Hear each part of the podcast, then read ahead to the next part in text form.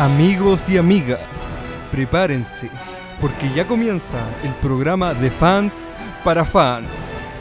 Series, películas, figuras y videojuegos. No cambie de sintonía, porque ya comienza Geek Week. Bueno, buena gente, un nuevo capítulo más de Geek Week y eh, estamos contentos de estar acá el día de hoy. Un nuevo día, así que estamos con los de siempre. A mi derecha sentado, Tomás. ¿Cómo estás, Tomás? Muy bien, muy motivado por este programa que se viene, así que hay que darle. ¿no? Sí, y al frente mío, típico comentarista. Diego, Diego, ¿cómo estás? ¿Cómo va todo? Muy bien ansioso este nuevo programa de continuar el especial que tuvimos la semana anterior. Uy, sí, Sí. que fue el programa con más audiencia que hemos tenido. Cuatro personas. No, Arturo se ríe, pero sabe que es verdad. Bueno chicos, para comenzar, eh, este- bueno, para comenzar les tengo una gran noticia. Para los viudos de Avengers que no pudieron ir a verla, se hará un reestreno de esta mega producción Sí. Con. con nuevas escenas, con Sí. nuevas escenas. ¿Qué les parece esto? Bueno, eh, se dice que va a incluir unos mensajes de los directores, eh, una escena post-crédito de Hulk y un tributo a Stanley. Sí, a mí siempre es bueno volver a ver esa película y que vuelva a salir con escenas nuevas es como para atrapar a, lo- a la audiencia y poder y ser ya la película más taquillera en la historia definitivamente. Ya yo creo que es más por eso porque perfectamente esa escena y esas cosas nuevas pudieron haberla agregado en el Blu-ray. Entonces, aprovechado la oportunidad del, del subidón por intentar superar a Avatar. Siempre es bueno volver a llorar. Sí, no, no, me parece bastante bien y hay que, hay que verla de nuevo, es que así. Sí. Oye, hablando del reestreno, tenemos las fechas confirmadas para el Blu-ray y eh, la salida en digital. Que la salida en digital es el 30 de julio y el Blu-ray El es- físico, en, en físico, claro, es el 13 de agosto. Sí, de hecho, aquí está el, el nombre de la escena nueva. Eh, van a ser eh, siete. La primera se llama Goji Berries. La segunda, Bombs on Board. La tercera, Suki's Army in the Galaxy. La cuarta, eh, You Said Freaking Live Here. La quinta, Tony and Howard. Y la sexta, son seis al final, Avengers Take a Knee. Avengers Take a Knee, que es como Avengers arrodíllense. uh, Uh, se viene bueno, se Cuidado. viene bueno. Y, y parece que esta escena, eh, Tony and Howard, esa nos va a hacer llorar, parece. Se, Cuidado. Nos va, nos va a herir en el corazón. Tommy, ¿alguna noticia tú? Que me Sí. com- comentaste que tenías varias. American Horror Story eh, ya tiene fecha de estreno eh, y será el 18 de septiembre de este año. Este éxito, este éxito de serie que va a seguir ampliando su universo el 18 de septiembre de este año. Se espera. No me gusta a mí American Horror Story. Nunca, o sea, la he visto, me parece buena, Sí, ahí tiene temporadas buenas. pero no, pero no me llama mucho la atención. No, no. Tiene capítulos. Sí, no, la temporada, pero- la temporada del payaso. No me Esa, esa, esa, a mí sí- esa es la que más me gustó a mí, la temporada del payaso. Que era como eh, de Freak Show, American Horror Story Freak Show. Ese, esa fue mi favorita. Sí, además trae como leyendas eh, típicas de, de terror a, a una serie. Y las adaptaciones que hacen son muy entretenidas. A mí me gusta mucho ese estilo que tiene esa serie. Eh, Yo tengo. eh, bueno, el viernes, el viernes eh, se estrenó la segunda temporada de Dark. Que la gente ya llevaba esperándola desde 2016-2017. Y eh, yo ya la terminé de ver. Y le, es fantástica, es fantástica. Yo creo que a todos los fans de la primera temporada, eh, a los que nos gustó la primera temporada, eh, la, la gente de Netflix no nos dejó eh, esperando en vano. La segunda temporada la rompió, la fotografía está increíble, el argumento está, está genial, nos presenta nuevos personajes y, y sobre todo el final que te deja con ganas de más. Eso voy a decir, no voy a, no voy a revelar Ahí. más detalles. No, Boteando. no, de la, verdad. deja, la deja dando bote, eso, claro. De verdad, Dark, eh, recomendación para los que vieron la primera temporada y los que no la vieron, recomiendo ver la serie porque además la segunda temporada es muy cortita, tiene 8 capítulos de una hora aproximadamente cada uno, pero eh, está genial de verdad la serie, así que véanla, recomendación de la semana. Recomendación de la semana. Mira tú. Oye, ¿ustedes vieron Chernobyl? Yo no la he visto. Esta no serie basada en, lo, en el accidente nuclear que Sí. ocurrió. Bueno, se, se dijo en su momento que no iba a tener una segunda temporada. Y se confirmó. Y se confirmó. Pero ahora el director de la serie ha dejado entrever que puede haber una segunda temporada. En declaraciones el director señaló lo siguiente. La gente... Nunca esperamos que esta serie tuviera una audiencia tan alta. La gente está pidiendo más y podríamos darle más. Uy, ahí la dejó dando bote. No, hay. De hecho, Chernobyl, que eh, apenas salió, la rompió y había gente diciendo: No, esta es la mejor serie de la historia, increíble. Superando incluso a Breaking Bad. Sí, Sí, la no. igualaban con Breaking Bad. Sí. Yo personalmente no la he visto, la, te- eh, la tengo ahí en mi lista de espera. eh, yo creo que no me va a defraudar. Y nada, esta segunda temporada yo no sé muy bien en qué, qué se va a basar. Porque. Es que ya se contó lo eh, sí, esencial. es que se supone que era eso, contar lo hecho de cómo ocurrió todo, las consecuencias y todo ese tipo de cosas. Cómo la gente Entonces, sufrió el... ¿Cómo va a seguir si es que sigue? No lo sé. Una buena pregunta para el futuro. Puede mostrar como lo, la- lo- los hechos de posteriores, Puede ser. la secuela, todo lo que pasó. Se rumoreaba que en Chernobyl habían Había un mutante. no, no mutantes, sino gente como malformaciones. Sí, sí. Entonces no. pueden mostrar eso. Quizás desmentir, quizás Sí. seguir eh, fortaleciendo ese, ese rumor. Eh, Marvel se dice que Marvel está planeando hacer nada más ni nada menos que nueve películas en solitario de Spider-Man. Nueve. Nueve películas en solitario de Spider-Man, no que aparezca Spider-Man. Nueve películas en solitario. Ufa. No, esto eh, a los fans le da- les da mucha expectativa, mucha expectativa. eh, perfectamente podríamos ver los seis siniestros, la última cacería de Craven, eh, em, Maximum Carnage, Spider-Verse, Venom. Venom, todas esas cosas las podríamos ver en un futuro en el universo cinematográfico Marvel con esta noticia de Spider-Man 9 películas en solitario. No, la- Tendríamos 15 películas en total, la trilogía de, de eh, Sam Raimi. de Sam Raimi, después Las la- dos. las dos de Andrew Garfield, eh, eh, Into Spider-Verse. Y son nueve, nueve sin contar las dos que ya están. O sea, eso sí es como... Nueve sacando Homecoming Sacando y, y Far From Homecoming Home. y Far From Home. Que O está sea- planeando hacer nueve más. Pero acá de un plazo a como a 20 años yo creo. Sí, obviamente. Quieren darle como un desarrollo mejor a Peter Parker. Sí. Imagínate que Peter Parker apareció en. La primera vez que apareció fue con 15. 15 Sí. años. Ya después vino Sí. Infinity War. 17. No, no, no. Vino primero eh, Civil War. Homecoming. Sí, Civil War, Homecoming. Home- Civil War, Homecoming, Infinity War, año. Endgame, que Sí. ahí hay un enredo con 5 Sí. años, pero Tiene como 17, así, si, si contamos que no envejeció en la gema del alma, o donde estaban. Eh, y de hecho salieron las críticas de, de Far From Home y gente decía que hubo una crítica que a mí me llamó la atención que decía, eh, me dolió mucho, pero esta película supera a Spider-Man 2 de Sam Raimi. O- Yo leí esa crítica. pero si la, la, la Spider-Man 2 de Sam Raimi es la mejor Eso, sí, a es mí la me- mejor película de Spider-Man catalogada. Para mí también, y dijeron, eh, me dolió mucho, pero esta supera Spider-Man 2 de Sam Raimi. Esta es la mejor película de Spider-Man. Ufa. Eso, eso dijeron, de hecho, eh, dijeron que eh, Misterio está increíble, que Tom Holland se afianza como el mejor Spider-Man, el mejor Peter Parker, y que tengan ojo con las escenas post-crédito, porque son las más increíbles del No, universo cinematográfico es que- Marvel, que tiene dos, y que son las más increíbles. Mira, es que sabes que yo, yo no creo eso de que sean las más increíbles. ¿Por qué? Porque en todas las películas de Marvel siempre dicen lo mismo. Sí, Siempre. eso es verdad. Siempre, en todas. Es que las expectativas también ya están altas. Ese es el problema. Es que ahora van a presentar la fase 4 de esa Es escena que ya post-crédito. no, ya no sabemos qué creer Es que después de Endgame. ¿Ya qué, qué esperamos? No ¿Qué, sé, qué- qué no se sé. viene? No sé, pero eh, después de leer todas esas críticas, eh, hay dos cosas que hay que tener en cuenta. La primera es que tenemos que entrar al cine y, y ver Spider-Man Far From Home con expectativas altísimas. Eh, y, y dos, que hay que quedarse a ver la escena post crédito.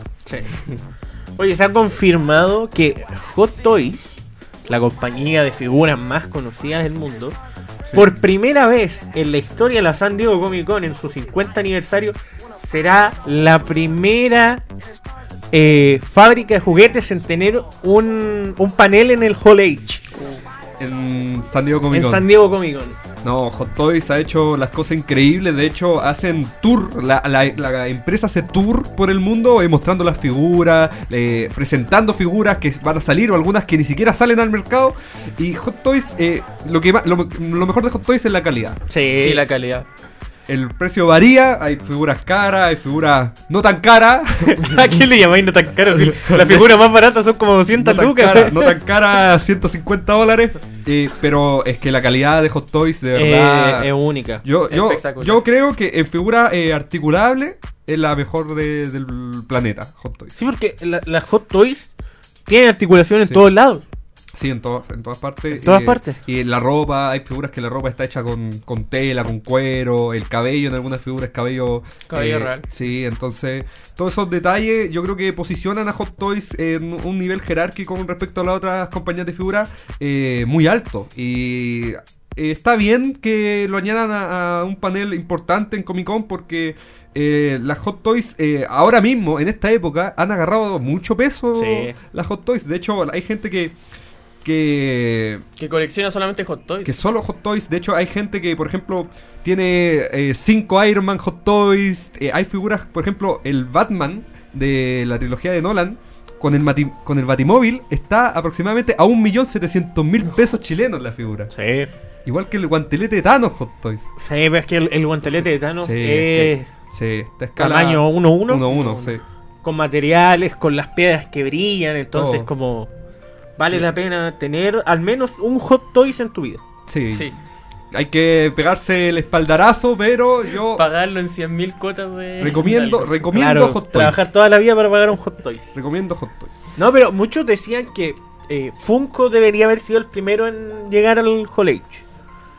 Sí. Sí, Es que Funko siempre está presente, pero no le dan mucha importancia. al Claro, Funko. siempre son paneles eh, pequeños mostrando figuras que se vienen, sacando figuras exclusivas. Pero también se rumorea que Hot Toys va a sacar un Iron Man. Un Iron Man.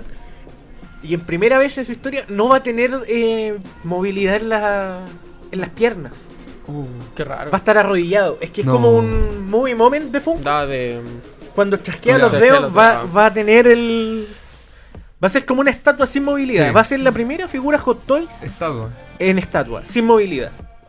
Bueno, Hot Toys tiene Sí, estatuas, pero- las, pero las tamaño real, 1-1, que Uno, no, uno. tiene movilidad obviamente. Pero esta va a sacar en 1.6. 1.6. 1.6, que es la típica. Y Sí. eh, estoy emocionado porque se rumorea que el precio está entre 500 dólares, Uh, 500, 600 dólares, que mm, pondría como en el top 10 de las más caras. sí. Eh, pero se viene bueno, se viene bueno. Veamos si sacan una muestra o algo así.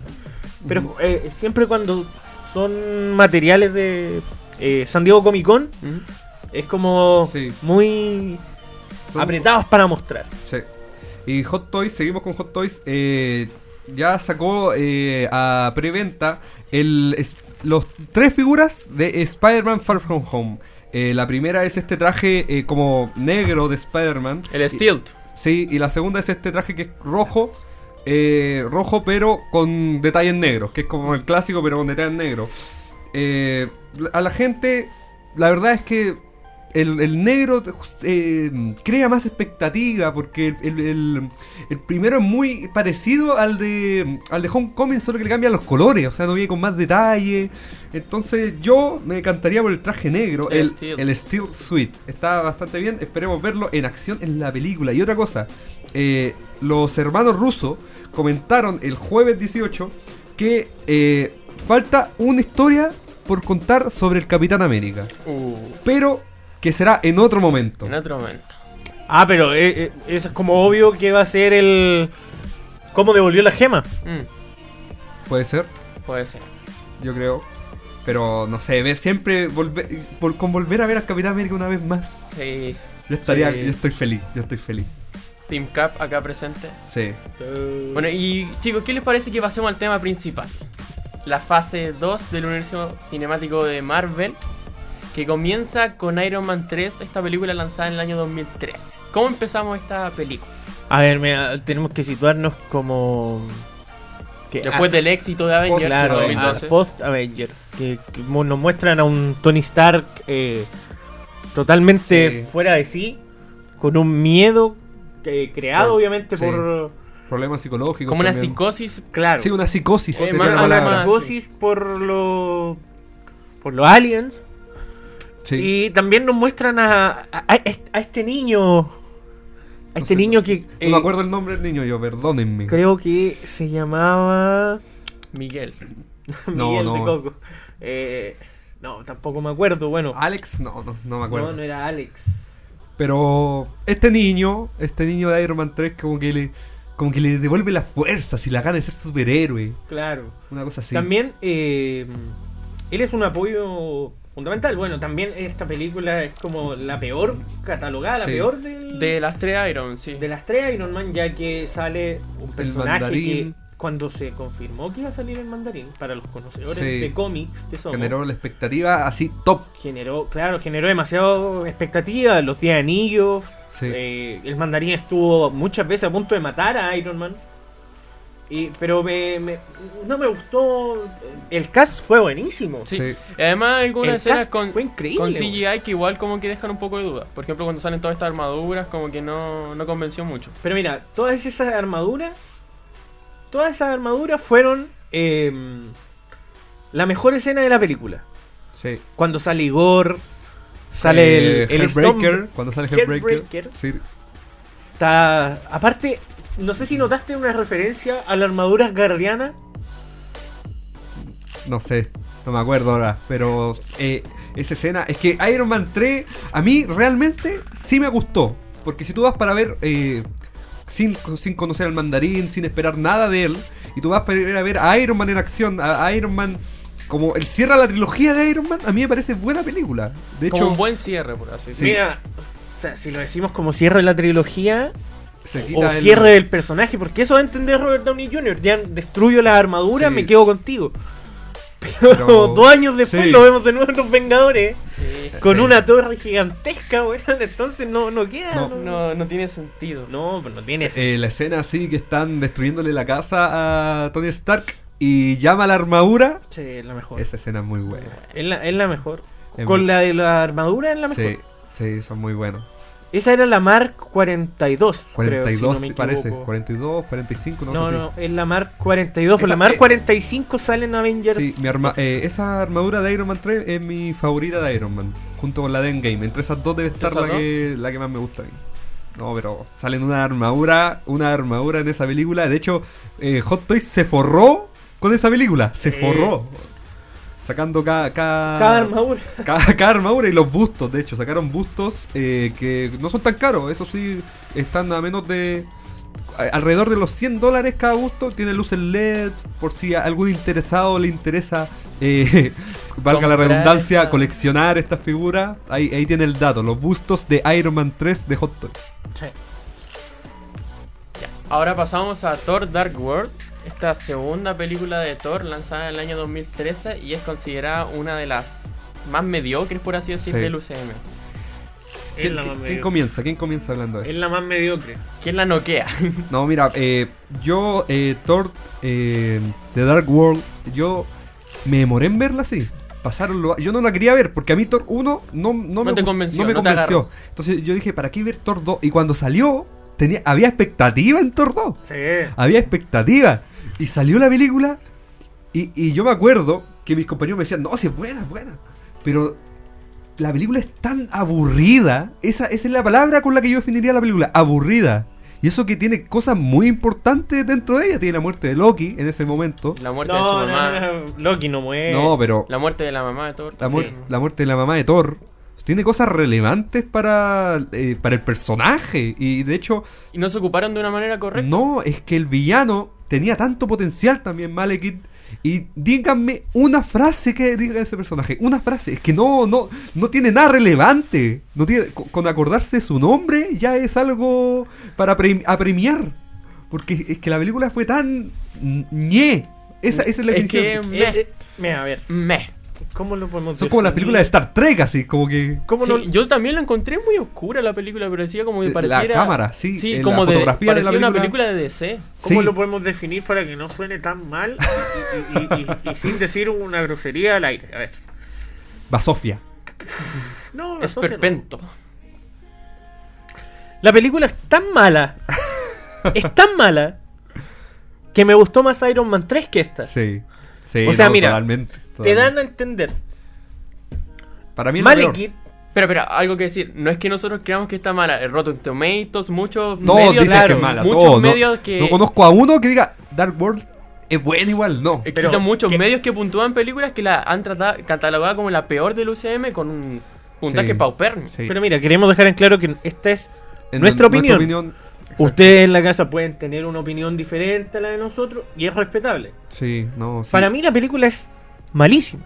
Mira, si hay O sea, en alguien. temas de cámara, dirección, actores, Sí. weón, los o sea, Están los top. actores están El cast a está full, muy bueno. pero no puedes tener un cast bueno para una historia tan mala. Y el guion muy mediocre también, muy pobre. Mira, si hay alguien que nos está escuchando que le gusta Thor Dark World, por favor, lo invitamos acá al programa, hacemos un programa debatiendo sobre la película, Sí. estaría entretenido. Sí. Pero, me, me gustaría conocer a Sí. alguien que diga si es que existe alguien que la película es buena. Mira, para, mí es la peor del MCU. Para mí es la peor. Sinceramente. Corto. Corta, sí, no Ya. hay más, no hay más. Pasamos ahora con un amor de película, Capitán América de Winter Soldier. Sí. Esta Para, la mejor. la mejor, Sí. para mí, lejos. la- ah, lanzada en el año 2014. Y esta película fue espectacular en la manera en que se contó, yo creo que es como lo Sí. esencial. Para mí, eh, esta película, en cuanto a película, en cuanto a fotografía, dirección, eh, actuación, guion, para mí esta es la mejor del, del UCM. Eh, no es mi favorita, pero sí del Cap- de Capitán América también me gusta mucho este personaje y la forma en la que tratan los personajes, como dijiste tú, está súper bien. De hecho, Está eh, bien. y, y la- y todo el escenario, los trajes. La eh, pelea con el Winter Soldier es sí. muy buena. Sí, no, mí, película. déjame decirte que a mí, entre esta y Endgame, o sea, Endgame Infinity Sí, War, es que es se la catalogan mejor. diferentes. Es la mejor. Sí, es que son Sí, por- fenómenos Como diferentes. película, como película. De eh, personaje único, por así decirlo. Winter Soldier, Winter Exacto. Soldier, pero yo creo que eh, compitiendo con la otra arrasa Winter Soldier. Sí. Es- pero es que las otras tienen un- algo especial, algo Sí. especial. Mm. Como un senti- sentimentalismo tiene la otra, Sí. yo encuentro. Pero Winter Soldier eh, la rompió, la rompió eh, la escena en la que se cae el Helicarrier. No, Cuando dice soy tu amigo, sí. Épica. Oh. Y Capitán América deja de pelear con Bucky porque no le quiere hacer daño a su amigo. Es que es su amigo. Y Bucky al final lo salva de ahogarse en esa especie de, de lago artificial que estaba ahí. No, para mí eh, Winter Soldier de los puntos altos. eh. Si no el punto sí. alto. Si no el punto más alto de los puntos altos del UCM. Claro, tenemos que poner en consideración que a- Avengers tiene eh, es, es como el punto destacado de Sí. la, del Marvel Cinematic Universe. Pero esta película como individual Sí. es la mejor, no hay otra. La gente tampoco esperaba mucho No, de esta no. película. ¿no? La gente no esperaba nada. Sí, no era como, oh, oh, qué buena, va a salir la secuela de Capitán América, porque la primera a mí me gustó mucho, pero es que tampoco generó tanto, así como, "Bue- bueno, Capitán América ya. Pero la secuela la rompió, La la rompió. rompió. Es que, aparte que Además, es la primera película que la dirigieron los hermanos Los Russo. hermanos rusos, sí. sí, Ese empezó a ser la manito cómo tratan las películas estos Igual- directores. ya lo hemos mencionado muchas veces. Pero el cast de esta película. Bueno, o sea, a ver, Sí. tenemos a Samuel Jackson, Chris Evans, Scarlett Johansson. Sebastian Scarlett Stan. Johansson, Sebastian Stan, el director, El director, el, el jefe sí. de Shield, el, superior de Nick Sí, Fury ese- era Robert eh, eh, Redford, si no me equivoco. Creo- Sí, Robert Redford. Ese actor la rompe, Ese- la ese rompe actor- como villano, la rompe, la rompe. El, ahora se, se descubre todo, se destapa la olla, por así decirlo, Sí. son todos de Hydra, entonces No, es que- esa, ese furor que Es- causó eso. sí. Ese como fue- plot twist de la Sí. trama principal que Es estamos viendo. otra eh, cosa. Te deja como, ¿what? Es otra cosa. De verdad, a mí me gustó mucho esta película. Sí, a mí también. Ya, ahora vamos a pasar Una a de otro. una de a- mis favoritas. Ahora otro de nuestros amores. Una de mis eh, favoritas. Guardianes de la Galaxia del año 2014. Una película que nadie le tenía fe. Nadie Nadie, esperaba nada de esta nada de película. esta y sin duda es una de las mejores del UCM. Sí, para mí eh, los guardianes yo no los conocía, sinceramente. Sí, sí, son muy. Y- o sea, y- son conocidos sí. por muy pocos fans. Yo la fui a ver con mi con mi hermano y la película y con mi viejo y, y la película nos dejó enamorados automáticamente Groot, Groot. Groot, eh, la escena en la que se sacrifica Groot. Oh. No, sé, eh, es que Y después al final de la película. y el soundtrack aparece. de la película, el soundtrack de los guardianes el, el soundtrack apela a la emotividad Sí. de los más de los más grandes. Sí, pues muy Sí. pura música de los 80, los 70. No, sí, fue eh, eh, increíble Los Guardianes. El director era es se me olvidó, se me fue el James nombre. Gunn. Sí, James, James Gunn, James Gunn eh, Un genio. La hizo genial, la Un hizo, genio. la hizo de oro James Gunn. Nos presentaba por primera vez el espacio, el universo que está en, en el universo, valga la redundancia, del UCM. Sí, Eh, porque eh, siempre la galaxia en la sí. Tierra. Así Sí, como todo, pasaba en la Tierra, entonces nos expande eh, el, el- la galaxia, nos expande el- el- nuestra visión sobre el UCM y lo hace súper bien, los personajes todos coloridos. Eh, eh, los guardianes que tienen algo, los A guardianes. mí me encanta la escena cuando se empiezan a conocer todos, cuando quieren robar, está como El- el, sí, orbe, esta el orbe. pelotita, y se confrontan todos, y luego están en, el- en la cárcel. Sí. Cuando llegan a Nowhere, No. la cabeza gigante de este celestial Sí. y a mí me, me gusta la, la- las subtramas que se van creando. ¿Por qué? Porque nos van mostrando que claro, todos son diferentes, pero tienen un punto en común. Tienen un fin en común. Tienen un fin en común y un punto en común que todos eh, eh, tien- buscan una Sí. misma causa. Vender el orbe. Sí.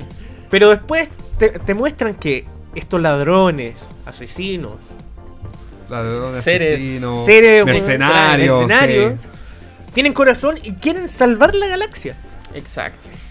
Y, la- y la escena final, per- perdón de interrumpirte, pero la escena final en la que dicen, eh, ¿somos buenos o somos malos? ¿Qué vamos a hacer? Y, y Peter Quill eh, y, dice, eh, de ambas, ambas, un poco de ambas. Poco no, eso, guardián de la galaxia, pues viejo. O sea, Es- es- claro, Y la, y la es- batalla final contra Ronan, como que Ronan se queda, ¿qué? Cuando se pone a Sí. bailar Peter Quill. eh, y todos to- todos se toman de las manos ya como pa- para afianzar esta, esta relación que se ha creado entre ellos. Entonces, a mí me gustó mucho Guardián de la Galaxia también. Sí. Sí.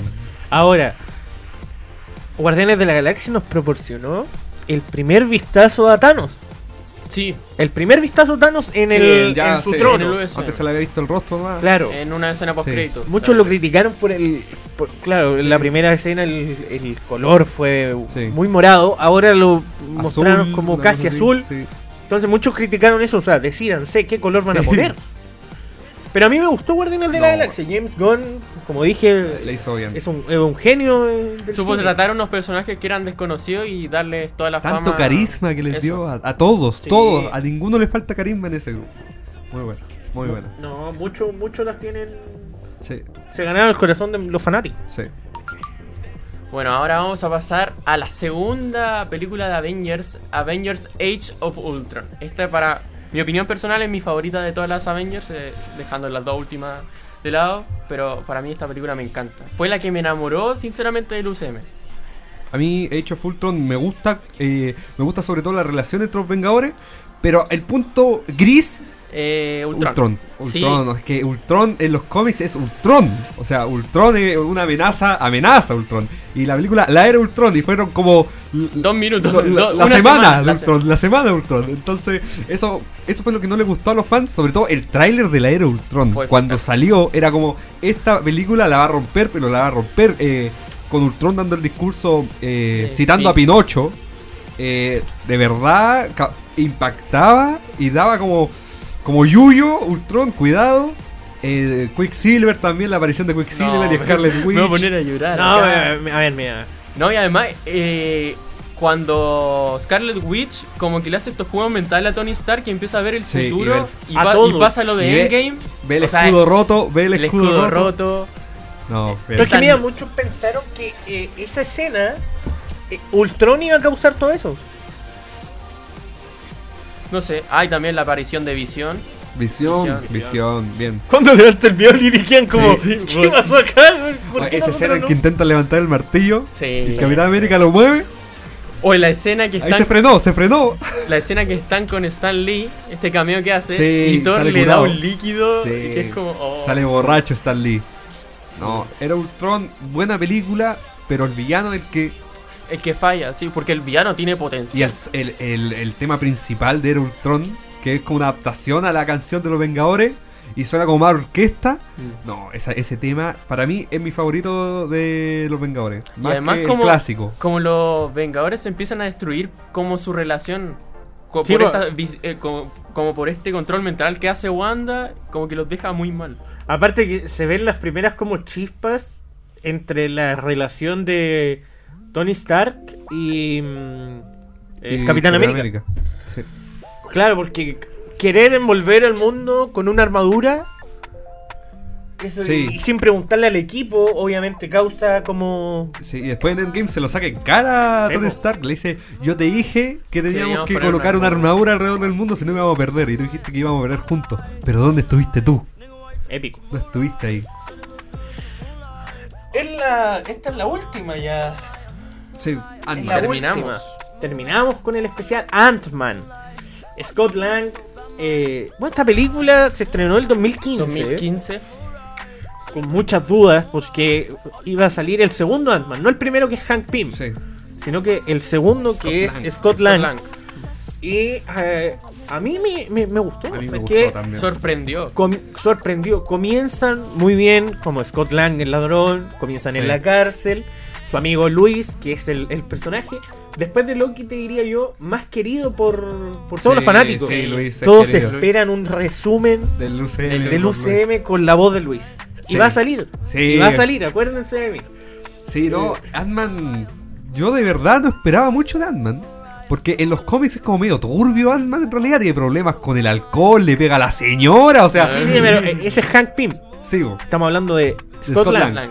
Entonces, yo esperaba una película totalmente distinta a, a lo que fue en realidad Ant-Man. Yo cuando la vi. Como muy Disney sentí esta película. Yo, yo, yo quedé eh, sorprendido gratamente con Ant-Man. De hecho, esta fase está llena de sorpresas porque Sí. yo no, no esperaba eh, que fuera tan buena el Soldado del Invierno, los Guardianes de la Galaxia, eh, Ant-Man, el mismo Ant-Man. Entonces, a mí me gustó bastante esta película. Eh, Yellow Jacket sí lo encontré demasiado insípido como villano, demasiado insípido, así demasiado plano. No, no, Sin evolución. Sí, es que Sí. no, no lo veía ni siquiera como una amenaza. O sea, el actor tampoco me impone miedo. El, el cast que eligieron no me imponía miedo como villano tampoco. Entonces, para mí, está súper bien eh, como, como película pa- de origen, de presentar al- al personaje. Sí, pero es que mira, tenemos que entender también. Acá me sale lo, lo- lo fanático de culto de Marvel. Sí, Yellow Jacket y Ant-Man son la misma persona. sí, Es como el, art- el alter ego de Henry Pym, sí. Ant- eh, Yellow Jacket. Entonces, que hagan la división y. Dar- Darrell. Scott se llama. Sí. eh, tenga como una fascinación por buscar la- las partículas PIM. Ujú. Me, me- me llama la atención. Me, me- me causa Eh, como un. sí. A ver, ¿cómo decirlo? Una espinita en el, en el corazón. Que te pongan un personaje tan bueno. Sí. Y que lo traten mal, por así claro, y, decirlo. y- y no, y lo traten como de. Con una. eh, con una meta tan básica. Sí. Es que no tiene profundidad el personaje. Como pareció que le pasó A en el me- caso anterior. Sí, a mí me gustó Ant-Man and the Wasp más que Ant-Man 1. Pero eso es para otro día. Para otra, para otra fase. Sí. No, a mí, me- a mí me, me gustó Ant-Man. Sí, a mí también. Como película de origen estuvo buena. Sí. Eh, esta es la única película que yo siento que el humor. ¿Se pasó? No, No. que el humor no fue forzado. No, no, ¿Por sí. qué? Pues no sé si te pasa que en, en las películas de los Vengadores tú encontrás el humor Un demasiado poco- forzado. Sí, en algunas Sí, Están en ple- por ejemplo, en Endgame, la batalla final no podéis tener temas de conversación o tirar tallas. No, pues cuando O el Capitán con Thor, cuando Claro, se tiran los... o en, o en Infinity Sí. War. Te pongo el, Groot. el- Groot. Este es mi amigo el árbol. ¿A quién le importa? Está quedando la cagada al lado. Y, se ponía a conversar. Memorable, sí. Yo soy Groot. Yo soy Steve Rogers. Lo que esperé para ver eso. Lo que esperé para ver eso. No, increíble. Increíble. Pero es que Paul Roth, el actor que interpreta a Ant-Man, es un genio. Un genio del humor. Es un genio del Genio humor. del humor. Ah, ah, ah. Sí, Fue muy bien elegido este, este cast. este cast. Aparte Michael Douglas como, Sí, no, Michael como Douglas. Hank Pym Una Un leyenda. y Michelle Pfeiffer creo que es como Janet. Fue weón, ép- épico, o sea, no hay otro, no hay otro. Yes. Y si me dicen que hay otro, que no Janet. Bueno, estamos llegando al final de este programa con esta segunda fase. Y prepárense porque vamos a ver todas las fases del UCM. Y Juanito, Dígame. ¿cómo estuvo este programa? ¿Qué, qué- Bueno, este programa estuvo bueno, estuvo cargado de, de, de emotividad. Sí. Mar- recordando ya la- las películas que. Yo crecí con estas películas, así que Y me gusta última- hablar de El ellas. próximo programa, la última fase ya. que- Claro. Que, tenemos terminada. Claro, el, el próximo programa es la última vez que hablaremos de, de- de Marvel en sí, Sí, de la fase. de las fases. Y también vamos a tocar el tema sobre qué se viene para la fase 4. Sí. ¿Qué el se viene? futuro del USM. Sí, así que muchachos, les doy las gracias por estar acá, acompañándonos. Tomás, Un programa muy entretenido y feliz de estar con ustedes siempre acá. Sí, que- Diego, Sí, no, un programa, eh, como siempre, genial para fans, desde fans. para fans. Sí, no, eh, agradecido. Se, me- se me olvidó tirar la F. Yo, F de oro, Ultron. Thor, no, F de oro, Ah. Thor Dark World, F de oro. Sin, sin pelo en la lengua, F de oro, Thor. De plata para quién? Hmm, Para Ultron. para Ultron. Y sí. F de bronce, Quicksilver. Oh, no. No, no, no, Quicksilver no, porque. eh, Es que se murió. Pero es que. Empieza a hablar y te voy a reventar la cara. No. Date cuenta que Quicksilver puede volver.